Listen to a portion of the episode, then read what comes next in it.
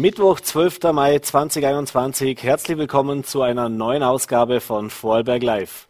Ja, viel Verwirrung herrschte nach unserer gestrigen Sendung rund um die äh, Erleichterungen des Grenzübertritts, um diesen kleinen Grenzverkehr zwischen Bayern und Vorarlberg. Hieß es am Nachmittag auf einer Pressekonferenz von Bundeskanzler Sebastian Kurz und dem bayerischen Ministerpräsidenten Markus Söder noch, ab Mitternacht ist das möglich, kam unmittelbar nach der Sendung das Dementi der Landesregierung. Moment, die Quarantäneverpflichtungen sind nach wie vor aufrecht.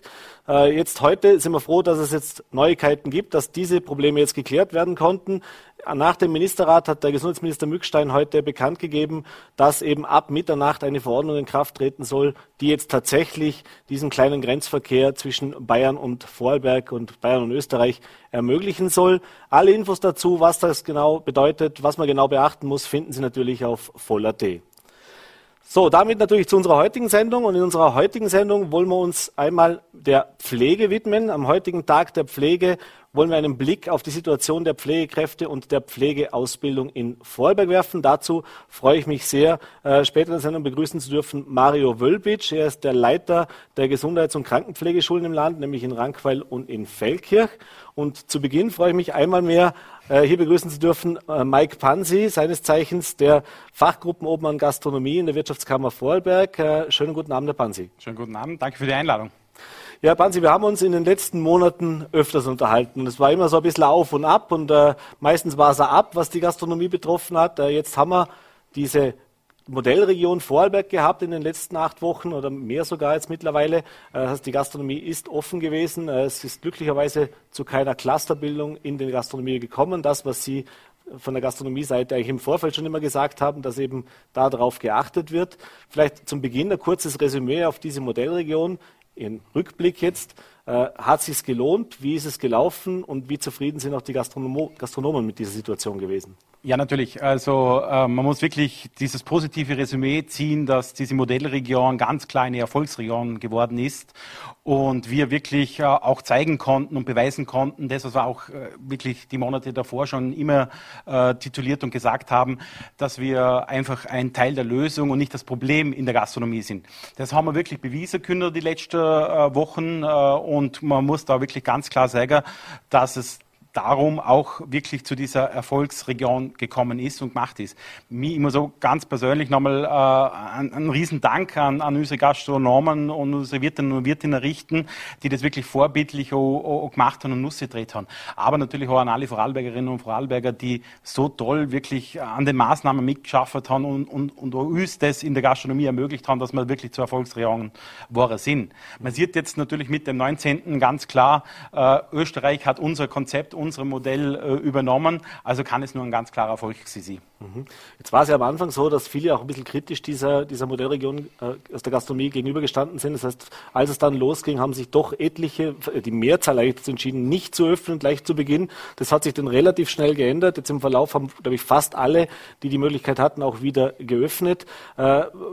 Äh, geändert hat sich zwar nichts an der Ausgangslage, aber am Anfang, am Anfang natürlich auch die Frage immer, wie rentiert sich das, wie rentabel ist das, wenn ich eben nur das Mittagsgeschäft habe, das Abendgeschäft wegfällt und so weiter.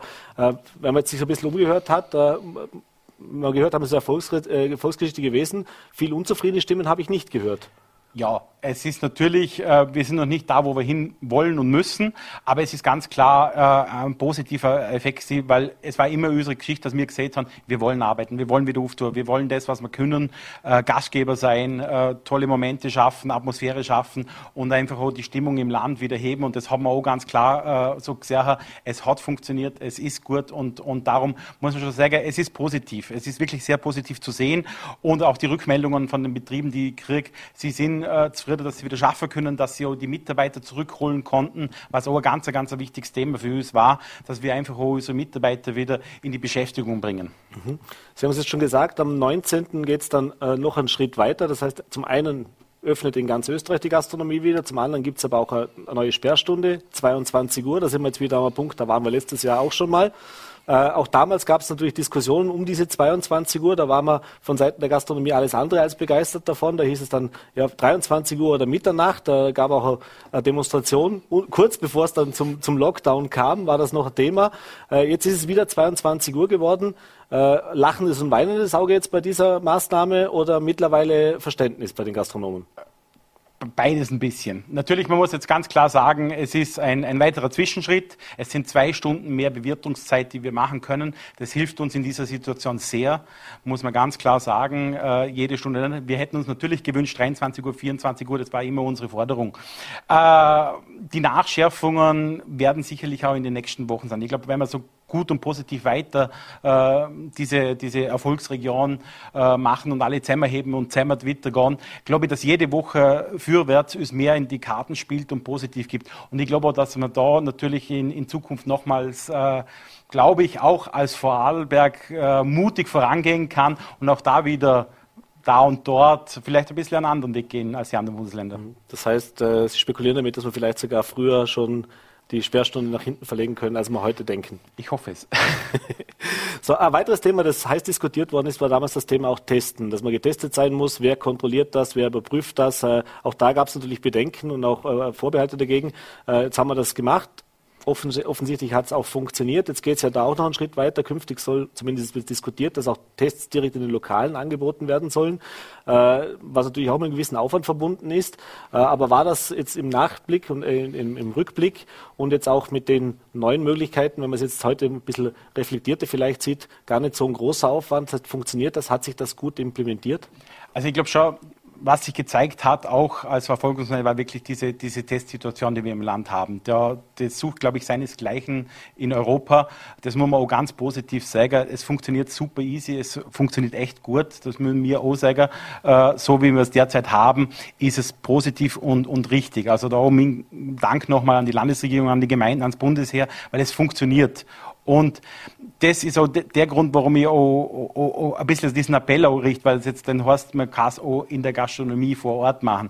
Das ist schon so ein bisschen, wir sind, wir sind, wir sind äh, Gastgeber, wir sind, wir sind, unsere Kernkompetenzen sind schöne Atmosphäre zu bringen, äh, zu Dingen. Wir sind keine Mediziner, wir sind keine Exekutivbeamten. Darum bitte dieses Angebot, das so sensationell gut funktioniert hat, weiterhin zu nützen und wirklich nur in Ausnahmefällen bitte auf, auf, auf das zurückzugreifen. Also das wäre schon so mein, mein Ansatzpunkt. Äh, Resümee, ja, äh, sehr positiv gelaufen, besser als wir gedacht haben, äh, muss man auch ganz ehrlich sagen. Aber man kann auch dahingehend auch die Einsicht aus unserer Branche geben.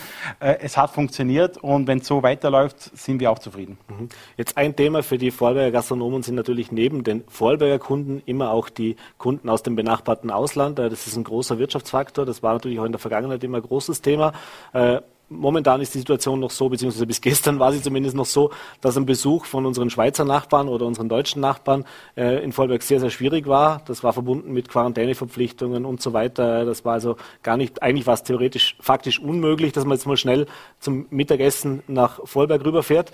Äh, jetzt haben wir eben heute gehört, dass ab Mitternacht dieser kleine Grenzverkehr zumindest wieder möglich sein wird. Auch aus der Schweiz gibt es ja Signale, beziehungsweise die Schweiz erlaubt es ja schon länger, aber dass auch von unserer Seite hier da was gelockert wird.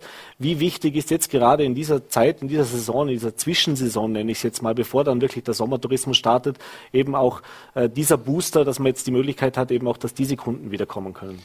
Ja, natürlich immens wichtig. Also das war auch immer ein Thema bei uns in der Branche und nicht nur in der Gastronomie, sondern wirklich in der Hotellerie, die natürlich gerade äh, von diesen Grenzöffnungen äh, eminent oder, oder dazumals die Schließungen und die Reisebeschränkungen eminent getroffen waren. Und, und das ist natürlich jetzt sehr wichtig, dass es äh, gerade in dieser Zwischensituation, wie Sie richtig gesagt haben, äh, jetzt diesen, diesen Erfolg eigentlich haben.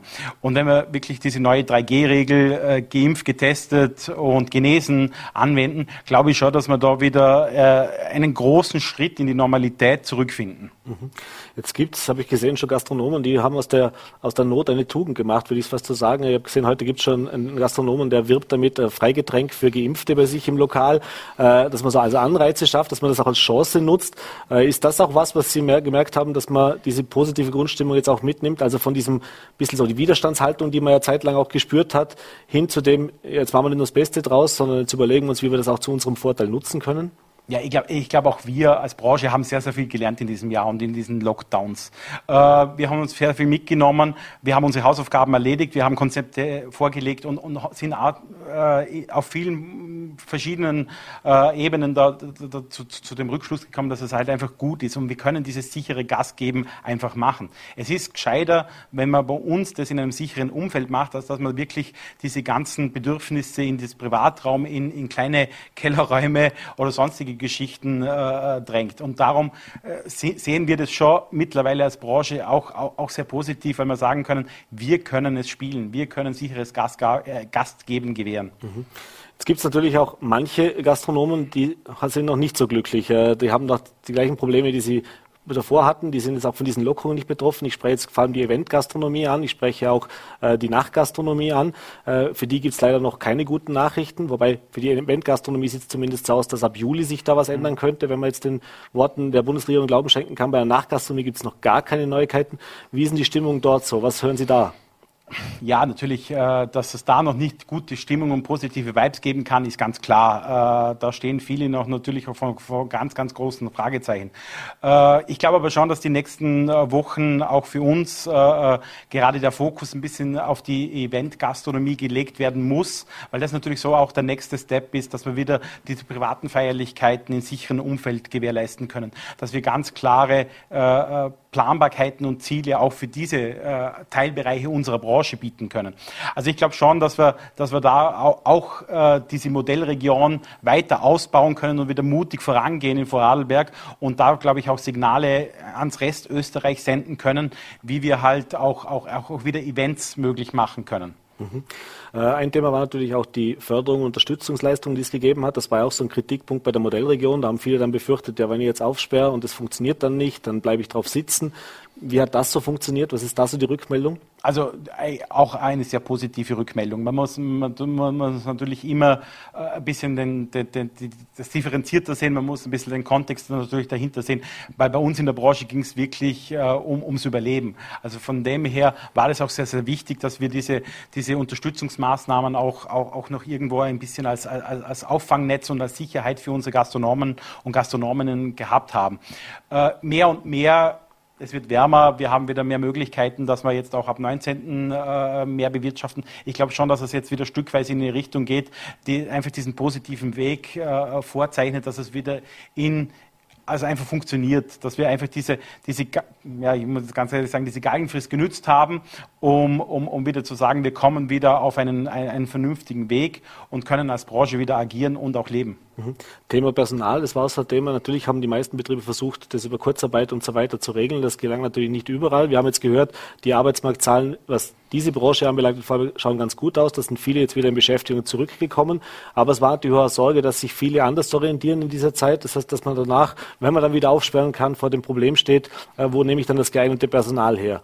Äh, ist das eine Situation, die tatsächlich noch ein bisschen problematisch ist oder sieht es da auch ganz gut aus? Äh, na, also da müssen wir wirklich noch sagen, äh, vor dieser Herausforderung stehen wir noch. Vor dieser Herausforderung stehen wir auch äh, mit dem 19. noch, weil, weil, weil doch die äh, größere Öffnungsschritte bzw. größere Möglichkeiten natürlich sofort heißen, ich brauche mehr Mitarbeiter, die das auch abdecken können. Äh, die Rückmeldung kriege ich auch großteils von den Branchen und von den Kolleginnen und Kollegen, dass es da schon noch äh ja, Bedarf und Nachholbedarf gibt, weil natürlich, wir schätzen jetzt einmal so, 10 bis 20 Prozent äh, gegebenenfalls nicht mehr zurück in die Branche kommen. Mhm. Äh, also da ist auch sicherlich der nächste Fokus auch für uns als Branche, da wieder stärker reinzugehen und wirklich was, was Mitarbeiter anbelangt und, und äh, auch Qualifizierung für unsere Mitarbeiter wieder noch stärker anzusetzen. Mhm. Jetzt gehen wir mal davon aus, dass das jetzt tatsächlich alles ein gutes Ende nimmt, dass wir nicht im Herbst wieder vor der gleichen Situation stehen wie letztes Jahr äh, und jetzt mal wirklich schon so einen ersten Blick auch zurück auf diese Pandemie äh, werfen. Was sind denn so Learnings? Was muss sich denn auch ändern vielleicht in der Branche oder was hat sich schon geändert? Davor kannte das niemand, das, jeder war ins kalte Wasser geworfen. Äh, jetzt haben wir diese Erfahrung gemacht. Theoretisch kann uns das natürlich jetzt immer wieder mal passieren. Gibt es da so ein paar Punkte, wo man sagt, okay, das hatten wir niemals auf dem Radar, also neben der Pandemie, äh, aber da müssen wir jetzt was machen oder tut sich auch was? Äh, ja, natürlich. Ich glaube, es, es, sind sehr, sehr viele Erfahrungswerte rausgenommen worden, für, wir auch als Gastronomen, wir auch in der Hotellerie und die uns auch als Thema, glaube ich, die nächsten äh, Jahre auch mitbegleiten werden. Gerade dieser Sicherheitskonnex. Äh, ich glaube, wir, wir haben aber, aber, aber das Größte, was wir gelernt haben, ist wirklich, dass wir, dass wir als Branche wirklich miteinander gemeinsam äh, zusammen in die richtige Richtung gehen müssen, äh, auch mit einer Stimme sprechen. Ich glaube, das ist immer ganz, ganz wichtig und wirklich schauen, dass wir, dass wir uns als Branche selber mit diesen, mit diesen Herausforderungen, äh, diesen Herausforderungen stellen und daraus lernen. Ich glaube, das ist schon so ein positives, äh, eine positive Geschichte, die wir da rausgezogen haben. Äh, es gibt ganz, ganz, ganz viele Geschichten, die wir auch natürlich äh, gesehen haben, wo sind unsere Schwächen in der Branche. Und da arbeiten wir jetzt. Und gerade jetzt, äh, äh, vor kurzem hat unsere Tourismusstrategie 2030 diese Evaluierung beziehungsweise die, die nächsten Schritte angefangen in der Branche. Und da wird natürlich ganz, ganz viel hineinlaufen, wo wir sagen, wie sind wir auch für die Zukunft gefeilt vor solchen äh, Pandemien oder, oder sonstigen Krisengeschichten als Branche. Ja, Pansi, dann würde ich sagen, wir freuen uns jetzt alle auf diesen Sommer. Wir freuen uns alle, dass es jetzt weiter bergauf geht und hoffen wirklich, dass in den nächsten Wochen äh, Ihr Wort in Gottes Ohr, es noch weitere Lockerungen gibt und wir dann wirklich einen Sommer erleben, einen, in Anführungszeichen, ich kann es nicht oft genug sagen, es ist ein furchtbar abgedroschenes Wort, aber eben einen normalen Sommer erleben. Vielen Dank für den Besuch im Studio und diesen Einblick auch in die Branche, in die aktuelle Situation. Danke. Vielen Dank. Schönen Abend. Meine Damen und Herren, ich habe es gesagt, heute ist der, der Tag der Pflege. Ich glaube, über wenige Berufsgruppen wurde so viel gesprochen in den letzten Monaten wie über die Pflege, die Kranken, äh, die medizinischen Berufe, die Pflegeberufe. An diesem Tag wollen wir jetzt heute vielleicht mal die Gelegenheit auch nutzen, uns tatsächlich so ein Stimmungsbild einzuholen. Was ist denn von diesen Versprechungen, von diesen Ankündigungen geblieben? Wie sieht's aktuell aus in der Pflegelandschaft in Vorarlberg? Was sind so die Herausforderungen und Probleme? Aber vielleicht auch, was sind die positiven Aspekte, die sich in diesem Jahr entwickelt haben? Und dazu begrüße ich jetzt äh, den Leiter der Gesundheits- und Krankenpflegeschulen in Rankweil und Feldkirch, Mario Wölbitsch. Schönen guten Abend. Schönen guten Abend, hallo. Ja, Wölbitsch, fangen wir gerade damit an. Natürlich, äh, Corona ist ein Thema, das kaum eine Branche so viel betroffen hat wie eben die Gesundheitsberufe und damit allen voran die Pflegeberufe. Gerade in den ganzen Heimen, wenn wir uns zurückerinnern an das letzte Jahr, das war alles andere als leicht, sehr herausfordernd. Da gab es dann auch große Ankündigungen äh, von Seiten der Politik, was sich da ändern muss und dass man da genauer hinschauen muss. Äh, wie sieht's denn aktuell aus? Wie ist denn aktuell die Situation? Äh, hat sich da schon was getan? Und äh, wenn ja, was denn? Ja, also äh, viele Dinge lassen sich natürlich nicht von heute auf morgen äh, verändern, das ist ganz klar. Äh, aber die ähm, Politik war sehr bemüht, da Unterstützung zu bieten. Und auch die Pflegedirektoren, die Krankenhausbetriebsgesellschaft waren sehr intensiv an Lösungen ähm, beteiligt. Was genau? Natürlich, es hat finanzielle Entschädigungen gegeben, es hat personelle Unterstützungen gegeben, ja, und äh, viele andere Dinge sind noch in der Umsetzung. Mhm. Jetzt ist das ja nichts Neues. Also, dass die Pflegeberufe jetzt nicht unbedingt die zu den Höchstbezahlten gehören, dass es einen Mangel an Pflegekräften gibt, das ist ja nichts, was jetzt durch die Pandemie erst aufgekommen ist. Das wusste man ja eigentlich aus der Branche schon vor. Die Rufe kamen auch schon davor. Äh, jetzt ist es vielleicht noch eklatanter geworden. Äh, wie zuversichtlich sind Sie denn, dass sich jetzt da tatsächlich was ändert dran, dass jetzt tatsächlich hier dieser Schritt gemacht wird, eben eine Aufwertung des Berufs, äh, eben, was die Bezahlung angeht, was die Arbeitsbedingungen auch anbelangt? Ich denke, das muss man ein bisschen relativieren. Also die äh, Gesundheits- und Krankenpflege, ich glaube nicht, dass man sagen kann, dass wir schlecht bezahlt werden. Also mehr geht immer, äh, aber das ist auf einem, auf einem guten Niveau. Und wenn man es vergleicht, österreichweit sind wir im absoluten Spitzenfeld. Mhm. Das Zweite ist, die, die, der Pflegemangel den haben wir in bestimmten Bereichen, aber in ganz vielen Bereichen auch nicht. Also es ist nicht so, dass wir hier ein, ein Katastrophenszenario äh, zeichnen müssen. Die Situation insgesamt in Vorarlberg äh, ist gut, ja, bis auf äh, bestimmte Ausnahmen leider Gottes. Mhm. Äh, ich habe jetzt da gerade vor ein paar anderen Zahlen gehört, äh, korrigieren Sie mich bitte, ich habe gehört, dass bis 2030 knapp 400 Pflegekräfte im Land äh, fehlen könnten, wenn man nicht gegensteuert. Sie sagen jetzt, die Pflegesituation ist gut, ist das ist der aktuelle Ist-Stand? Und ja, wir wissen, dass wir da auf was hinarbeiten. Das ist ja in vielen Branchen so. Da gibt es Pensionierungswellen, höherer Bedarf natürlich. Gerade in der Altenpflege nehme ich an, wird das, das wird einer der Bereiche sein, wo ja, es natürlich genau. weitere Herausforderungen gibt in den nächsten Jahren. Ja, genau. Also wir wissen, dass wir von 22 bis 28 mit einer Pensionierungswelle zu kämpfen haben. Dem hat man auch schon entgegengesteuert. Also ich vertrete ja primär die Schulen und bin äh, nicht für die Besetzung der, der Praktikumsstellen äh, etc. Krankenhäuser zuständig. Wir fahren auf Hochtouren, also die Ausbildungsplätze, die sind voll ausgebucht. Und ähm, ähm, wir haben aktuell für die Diplomausbildung, die jetzt im Herbst beginnt, äh, für 100 Ausbildungsplätze 300 äh, Bewerbungen. Also das sieht sehr gut aus bei uns momentan das wäre jetzt gerade mein nächster Punkt auch gewesen, eben der Nachwuchs, die Nachwuchsgewinnung. Es war ja so, dass man jetzt äh, gehört hat, dass sich viele jetzt auch im, im, Rahmen dieser Pandemie überlegt haben, ja, das ist vielleicht ein ganz guter Beruf, der ist A, krisensicher, gerade in solchen Zeiten äh, und nicht ganz unattraktiv. Ich mache auch was Gutes, meinen Dienst an der Gesellschaft. Haben diese vielen Bewerbungen, wenn man es jetzt auch im Vergleich zu den vergangenen Jahren sieht, kann man da ein bisschen Rückschlüsse ziehen? Hängt das damit zusammen auch? Ja, wir haben letztes Jahr schon äh, einen Anstieg äh, verzeichnen können. Ich denke schon. Also ich führe ja mit diesen äh, Menschen allen, mit allen ein, ein, Gespräch. Natürlich ist das ein Thema. Ich sage mal so, die Pflege ist ja ein ausgesprochen attraktiver Job. Also ist ja nicht nur, dass er, dass er krisensicher ist und wie ich meine, doch recht gut bezahlt ist. Wir haben unheimlich viel Weiterbildungsmöglichkeiten, Fortbildungsmöglichkeiten. Man kann studieren. Äh, es gibt vom, von der Kinderpflege bis, zum, bis zur Altenpflege verschiedenste Settings, in denen man sich äh, ja, weiterbilden, spezialisieren kann. Also äh, super attraktiv. Ja? Und bei dieser ganzen Geschichte, heute ist der Tag, der Tag der Pflege, Klar, soll man nicht die, die negativen Aspekte ausblenden, aber ich finde schon, dass man auch die, die positiven Dinge äh, in, den, in den Vordergrund stellen soll. Also es ist ein, ein wunderschöner, ein, ein, ein toller Beruf, Beruf mit eben vielen positiven Aspekten, die ich gerade äh, genannt habe. Mhm. Hängt das auch damit zusammen, dass man eben sich in den letzten Jahren überlegt hat, eben auch, wie schaut diese Ausbildung genau aus? Da gab es ja auch Aufwertungen, es gibt jetzt die Möglichkeit, auch einen Bachelor zu machen, also das heißt, also einen akademischen Grad eigentlich zu erlangen. Es gab ja auch Diskussionen um diese Lehre ab 16 vielleicht schon, das ist noch so, so ein bisschen ein offenes Thema, wie es damit weitergehen soll. Äh, sind das diese Maßnahmen, die Sie da auch damit meinen? Auch. Natürlich äh, ist, ist, jeder Beruf von, von einem gewissen Professionsverständnis geprägt. Das ist auch bei der Pflege. Die Ansprüche, die, die sind sehr hoch. Und Österreich und Deutschland sind eigentlich die letzten Länder gewesen, wo die Pflege nicht akademisiert war. Also war dieser Schritt auch äh, überfällig. Und für junge Menschen ist das einfach eine Perspektive. Ja? Anschließend zumindest, wenn man will, studieren zu können. Und diesen, diesen äh, Weg hat man geöffnet und das ist auch sehr gut so. Mhm. Ja, in den, ja, in den Pflegeassistenzberufen haben wir jetzt nicht das große Problem. Ja, und die Pflegelehre, die, die wird kommen, voraussichtlich nächstes Jahr. Wir werden als, als äh, Pflegeausbildende, als Pflegeeinrichtung werden wir versuchen, äh, die Ausbildung so gut wie möglich zu machen. Und ja, wir werden einmal äh, im Sinne eines Experiments sehen, was sich da wirklich schlussendlich äh, machen lässt und ob wir damit wieder junge Menschen äh, für den Pflegeberuf gewinnen können. Mhm.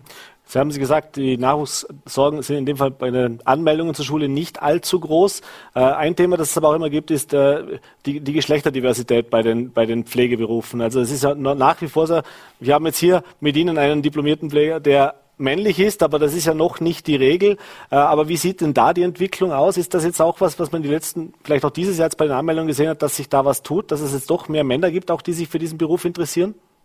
Nein, nein, nicht wirklich. Also es ist nach wie vor so, dass es äh, so quasi ein Frauenberuf ist. Ich, ich denke mal, es pendelt sich ein bei, bei 20, 25, 30 Prozent Männer und der, den Löwenanteil, den stellen nach wie vor äh, die Frauen. Mhm. Äh, Sie haben es gesagt, Weiterbildung ist ein großes Thema. Vielleicht können wir ein bisschen auf die Diversität auch des Pflegeberufs eingehen, weil das ist ja nicht der klassische, also natürlich, es gibt den Altenpfleger oder im Krankenhaus den klassischen Pflegeberuf, aber es gibt ja viel, viel mehr Anwendungsbereiche mittlerweile. Äh, vielleicht können Sie uns da mal so, was, was sind denn so auch die, die Entwicklungen, die es noch nicht so lange gibt? Also sprich, was gibt es da für neue Möglichkeiten, auch die sich jetzt in den letzten Jahren aufgetan haben? Ähm, also da muss man ein bisschen unterscheiden. Der, das wirklich Tolle finde ich an diesem Beruf ist, dass man nach diesen drei Jahren oder sechs Semester Ausbildung eine wirklich ausgezeichnete äh, Basis hat, eine Grundausbildung, mit der man in allen Bereichen arbeiten kann und zwar gut arbeiten kann. Das heißt, die sind praktisch und theoretisch äh, top ausgebildet. Ähm, wenn man aber in Spezialbereiche will, das kann zum Beispiel sein die Intensivpflege, das kann sein der OP-Bereich, das kann aber die Psychiatrie sein, das kann genauso sein die, die Palliativmedizin äh, und, und einige andere mehr.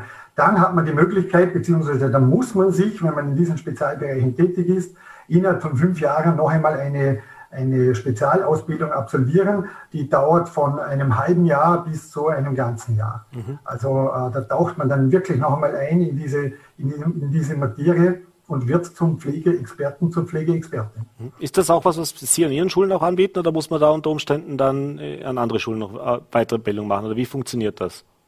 Ja, da sind wir gerade in einer Übergangsphase. Bis jetzt haben äh, wir in der Gesundheits- und Krankenpflegeschule Feldkirch die Intensiv-Anästhesie-Sonderausbildung äh, angeboten.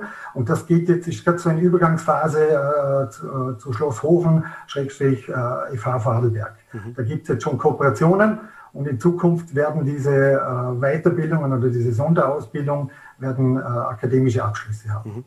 Ist das auch ein bisschen so der Vorteil dieser Ausbildung? Also Sie haben die Ausbildung hier im Land, Sie sind eng verwoben natürlich mit den Landeskrankenhäusern, mit den Einrichtungen natürlich auch und auch Weiterbildung kann ich hier im Land machen. Ist das so ein bisschen, nennen wir es mal ein Bonus, dass man jetzt nicht unbedingt wahnsinnige Reisen oder in, in andere Bundesländer fahren muss, um da die Ausbildung zu machen und natürlich auch den künftigen Arbeitsplatz schon relativ schnell kennenlernt? Genau. Also erstens haben wir, wie ich schon gesagt habe, Top-Qualität im Land. Wir haben äh, ganz tolle äh, Abteilungen, wo, wo man äh, problemlos diese Praktika absolvieren kann. Und das Zweite, ja, nona nicht. Wenn ich äh, in einem gewissen Alter bin, kommt die Familie dazu und so weiter, dann will man halt nicht äh, mehrere Wochen, da reden wir von, von 10, 12 Wochen Präsenzzeiten und so weiter, äh, in Tirol oder in, in Salzburg oder wo auch immer verbringen. Also schon ein sehr großer Vorteil, natürlich. Mhm. Äh, und nach der Ausbildung nehme ich an, einen Platz zu finden hier im Land ist, nach dem, was wir gehört haben, mit den, mit den Plätzen, die noch die, die gesucht werden, ist auch kein großes Thema. Also das heißt, wenn, wenn ich diese Schule mache, muss ich auch nicht die Angst haben, dass ich danach zwar den Abschluss habe, aber keinen Job finde. Nein, definitiv nicht. Also äh, das hatten Sie eingangs schon angesprochen. Äh, wir haben genügend Plätze, die Leute finden alle einen Platz, aber, das muss man schon auch sagen, vielleicht nicht immer gleich dort, wo sie hin möchten. Also wir haben schon Bereiche, wo es quasi Wartelisten gibt, wo die, die sehr gefragt sind, wo man aber ein bisschen Geduld haben muss. Aber einen Job bekommt jeder, der bei uns die, die Ausbildung macht. Mhm. Vielleicht zum Abschluss gehen wir nochmal kurz zurück auf dieses letzte Jahr, auf dieses Pandemiejahr. Wie war das auch mit den Schülern zu sprechen? Die haben ja erlebt, äh, die Situation in den Krankenhäusern, die haben erlebt, die Situation in den Heimen. Äh, musste man da auch ein bisschen anders mit den Schülern umgehen? Gab es da auch andere Fragen, die aufkamen? Sorgen, äh, Ängste? Sprich Thema Überlastung, Thema eben auch die, die Situationen, die man dann dort vorfindet. Also wir haben, kennen ja die Geschichten von gerade Intensivpflegern, die natürlich ständig mit Schicksalen verbunden waren, auch in der Vergangenheit, aber natürlich niemals in dem Umfang. Äh, das ist ja auch eine psychische Belastung, die eine ganz andere Situation ist, wie das jetzt eigentlich im, normal, im normalen Regelbetrieb ist. Ja, ähm, das war natürlich gerade die erste Welle, also letztes Jahr im, im, im März, die war, die war schon, schon deftig. Da sind wir alle doch ein wenig überrollt worden. Und was vielleicht viele nicht wissen, wir haben äh, dann die, die Auszubildenden abgezogen und haben sehr schnell dann einen Azubi-Pool gegründet. Das war dann sozusagen äh, die letzte Reserve, also äh, Auszubildende, die, die wir dann in, in Bereiche entsendet haben, wo wirklich absolut Not am Mann, Not an der Frau äh, geherrscht hat und die waren dort im Einsatz. Und da muss man schon sagen, die haben das wirklich ausgezeichnet gemacht. Das war eine enorme Belastung und man darf ja nicht vergessen, die waren in der Ausbildung. Na, die haben also massiv dieses ganze System äh, unterstützt. Und ja, auch da haben Sie recht. Äh, natürlich muss man äh, Auszubildende ganz speziell muss man begleiten und das ist auch passiert. Also äh, in Rheinquell zum Beispiel ist das und so äh, gang und gäbe, dass äh, in jedem Praktikum eine Supervision stattfindet und auch anschließend, wenn Sie zurück, zurückkommen in die Praxis, wird dann auch mal evaluiert und, und bearbeitet, was ist da passiert, wie ist das äh, abgelaufen, wie geht es euch äh, und so weiter. Mhm. Hat man darauf vielleicht auch was gelernt, was jetzt, ich sage jetzt im Praxisbezug in der Ausbildung vielleicht künftig auch verändern könnte, wenn man jetzt gemerkt hat, okay, man kann Schüler tatsächlich jetzt vielleicht aus einer Not heraus in gewissen Bereichen schon einsetzen oder andere Dinge machen, äh, dass man vielleicht auch da mal über, jetzt überlegt hat schon, wie könnte das künftig aussehen, dass es vielleicht ich meine, es ist ein sehr praxisbezogener Beruf und Ausbildungsberuf ohnehin schon, aber dass man da auch noch, dass sich da was Positives nimmt, lasse ich jetzt mal so am Schluss stehen, mitnehmen lässt? Hm, ja, schon. Also was wir sicher gelernt haben, ist, dass unsere Lernenden, von denen wir ja schon gewusst haben, dass sie sehr gut sind, nein, dass die äh, äh mehr drauf haben, als man äh, oft einmal im ersten Moment denkt. Also äh, es ist schon sehr stark, was die da äh, gezeigt und gemacht haben. Und ja, also äh, kann ich nur den, den Hut sehen. Wir sind mega zufrieden und auch mega stolz auf unsere Lernenden. Mhm. Zum Abschluss vielleicht noch letzte Frage. Wenn ich jetzt, Sie haben es gesagt, wir haben 400 Bewerber für die 100 Plätze. Das heißt also, es ist nicht so, dass ich äh, das jetzt händeringend noch jetzt unbedingt nach Nachwuchs suchen, gerade nicht aktuell, aber trotzdem, wenn ich mich jetzt überlege, ich möchte den Beruf machen, äh, es gibt ja auch, oder es gab zumindest vor Corona die Möglichkeit, sich das auch so im Rahmen von Informationsveranstaltungen nochmal näher bringen zu lassen. Aber was sind denn so, was würden Sie sagen, so Voraussetzungen, die man da mitbringen sollte, neben einmal Interesse und natürlich auch einer gewissen Empathie, die da dazugehört? Ja, wie Sie es angesprochen haben, es gibt verschiedene, verschiedene Punkte, aber ich denke jetzt besonders wichtig ist einmal, äh, klingt vielleicht ein bisschen banal, aber wenn ich mit Menschen arbeiten will, dann muss ich Menschen mögen.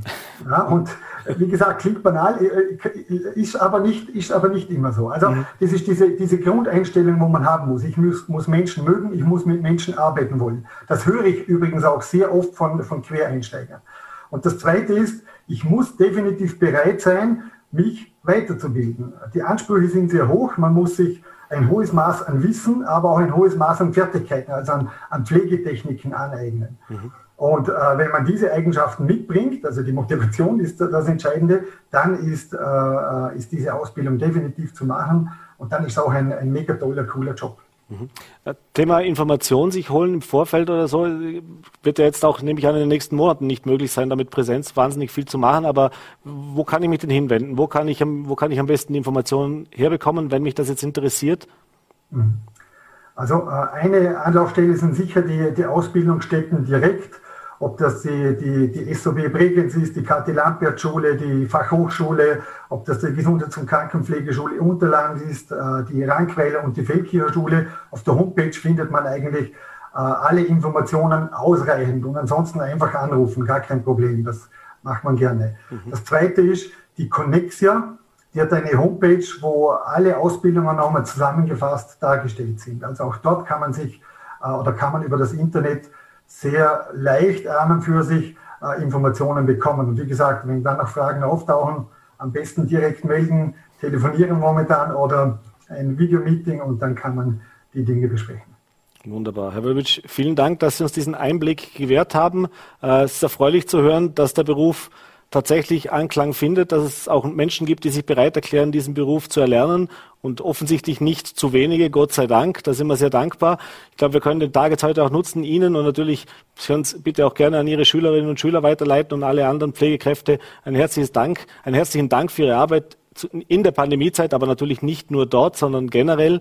Und ja, es ist schön zu hören, dass es Menschen gibt, die sich dafür interessieren. Vielen Dank für den Besuch und vielen Dank für die Zeit, die Sie sich genommen haben. Danke auch und eine gute Zeit. Wiedersehen. Meine Damen und Herren, das war's mit der heutigen Ausgabe von Vorarlberg Live. Äh, vielen Dank fürs Dabeisein. Ich hoffe, es hat Ihnen gefallen. Auch heute am Tag der Pflege vielleicht wieder ein bisschen einer anderen, nicht ganz so politischen Sendung, wie wir das sonst oft haben. Äh, morgen am Feiertag gönnen auch wir uns einen Ruhetag, aber am Freitag sind wir natürlich wieder pünktlich für Sie da, 17 Uhr, wenn Sie mögen, sehr gerne auf Voller.at, VNRT und Ländle TV. Bis dann wünsche ich Ihnen einen schönen Feiertag, schönen Abend und gesund lieber.